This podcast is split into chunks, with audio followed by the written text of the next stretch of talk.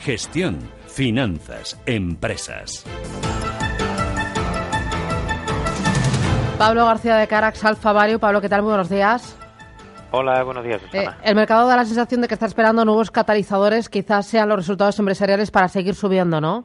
Yo creo que sí, de hecho ya hemos comentado muchas veces en antena lo importante que eran estos resultados porque ocho años consecutivos hemos tenido revisiones fuertes a la baja de estimaciones debido a que el segundo trimestre y el primer semestre en su conjunto eh, decepcionaban al conjunto de los analistas. Ahora parece que las cosas están mucho más normalizadas, también la macro, incluso ahora las commodities han subido ligeramente en los últimos días, el precio del bono alemán ha caído con cierta fuerza, como estuvimos comentando y esperábamos, e incluso el euro que ha subido demasiado y que, bueno, eh, fue un poco la estrategia que adoptábamos desde marzo, pero ahora, desde luego, la verdad es que parece que toca un poco comprar dólar porque las subidas de tipos en Estados Unidos son mucho más previsibles que no ese exceso de optimismo que hemos visto con respecto a posibles subidas de tipos en Europa. Me interesa Santander, ¿acudimos o no acudimos a la inversión de capital? ¿Qué te parece?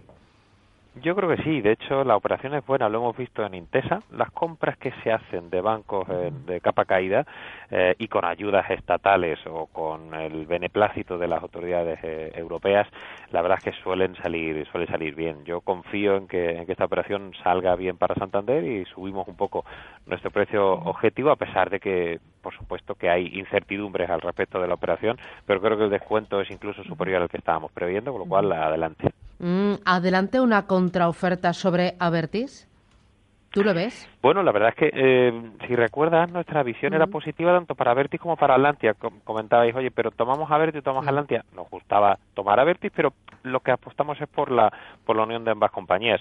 Si es verdad que JP Morgan podría estar eh, interesado en pagar algo más de los 16,5 euros, fantástico. Incluso se habla de un posible consorcio con Global Vía. La verdad es que tiene sentido, la operación nos gusta, con lo cual eh, nos parece razonable que pueda haber, eh, y sobre todo por el guiño a, la Caixa, ¿no? Así que pensamos que puede tener sentido una contraoferta.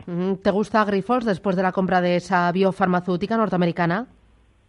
Sí, de hecho Grifols es una compañía que siempre nos ha gustado, que siempre tiene hueco en nuestra en nuestra cartera. Hay momentos en los que la valoración puede ser algo más eh, más exigente, pero la compañía está excelentemente bien eh, bien gestionada y la verdad es que bueno por esa exposición enorme que tiene a Estados Unidos, la verdad es que nos sigue gustando. Es verdad que a estos niveles después de las últimas subidas, aunque en los últimos días ha recortado un poquito, eh, nuestra visión es algo más neutral, pero estamos apostando últimamente por estos valores de calidad con las caídas que hemos visto en mercado, Esilor o en la propia eh, Grifols, ACS, pues hay algunas compañías que han, han caído unos porcentajes razonables por ese pequeño riesgo mercado a esos resultados del segundo trimestre y que, pensamos que tiene sentido aprovechar para hacer cartera.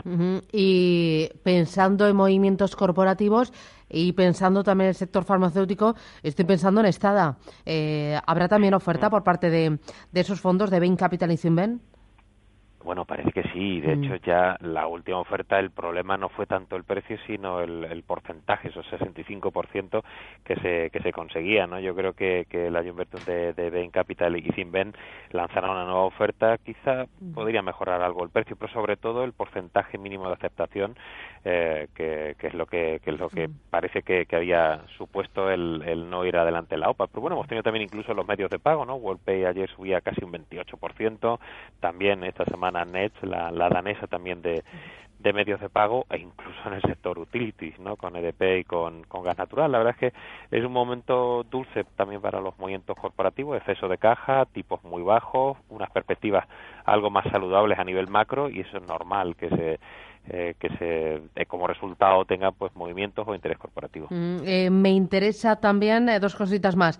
Para el segundo semestre del año, ¿dónde ves oportunidad? ¿En qué sectores? Yo creo que es un sector que está de capa caída de capa caída ahora y que no entendemos muy bien el por qué es el sector de telecoms. Hemos visto valoraciones muy elevadas en algunos sectores, ya sea L'Oreal o, Nestlé o Louis Vuitton o Inditex a valoraciones superiores a 30 veces beneficios y ahí posiblemente haya un riesgo y se paga esa calidad. Pero sin embargo el sector de telecom con un cierto pricing power que hemos visto las subidas de precios de Telefónica, con un entorno regulatorio y competitivo más bajo, mejoras en márgenes de vida, free cash flow que cubren los dividendos y unos dividendos, unos yield extraordinarios, francamente no entendemos por qué Orange sigue de, sigue cosechando caídas en el último mes vista, incluso la propia telefónica. Por lo tanto, viendo lo que hay, viendo el panorama y de valoraciones en algunos casos mucho más exigentes, yo creo que cara al segundo semestre podemos aprovechar esas valoraciones atractivas que tiene el sector de Telecom, Vodafone, Orange, incluso la propia Telefónica o Swisscom podían, podían ser candidatas. ¿Y el sector autos te gusta? No tanto, eh, ha evolucionado bien y es verdad que ha habido un vaivén. Hemos tenido algún algún profit bastante bastante sonado, de Schaeffler en, en Alemania. Yo creo que las valoraciones empiezan a ser un poquito más exigentes. El consumo cíclico en su conjunto, ¿eh? no solo autos, sino prácticamente todo lo que sea consumo cíclico, ha corrido con mucha fuerza. Es verdad que hay un respaldo de verdad detrás por esas mejoras que hemos visto operativas, eh, pero quizá es donde no hay tanto atractivo o oportunidad respecto a las valoraciones. Ya, eh, y para terminar, Socimis, ayer debutó una nueva Socimi en el mercado español. Vamos a tener la oportunidad de entrevistar a su presidente, a Tomás Olivo, a partir de las 10 y 10 de la mañana.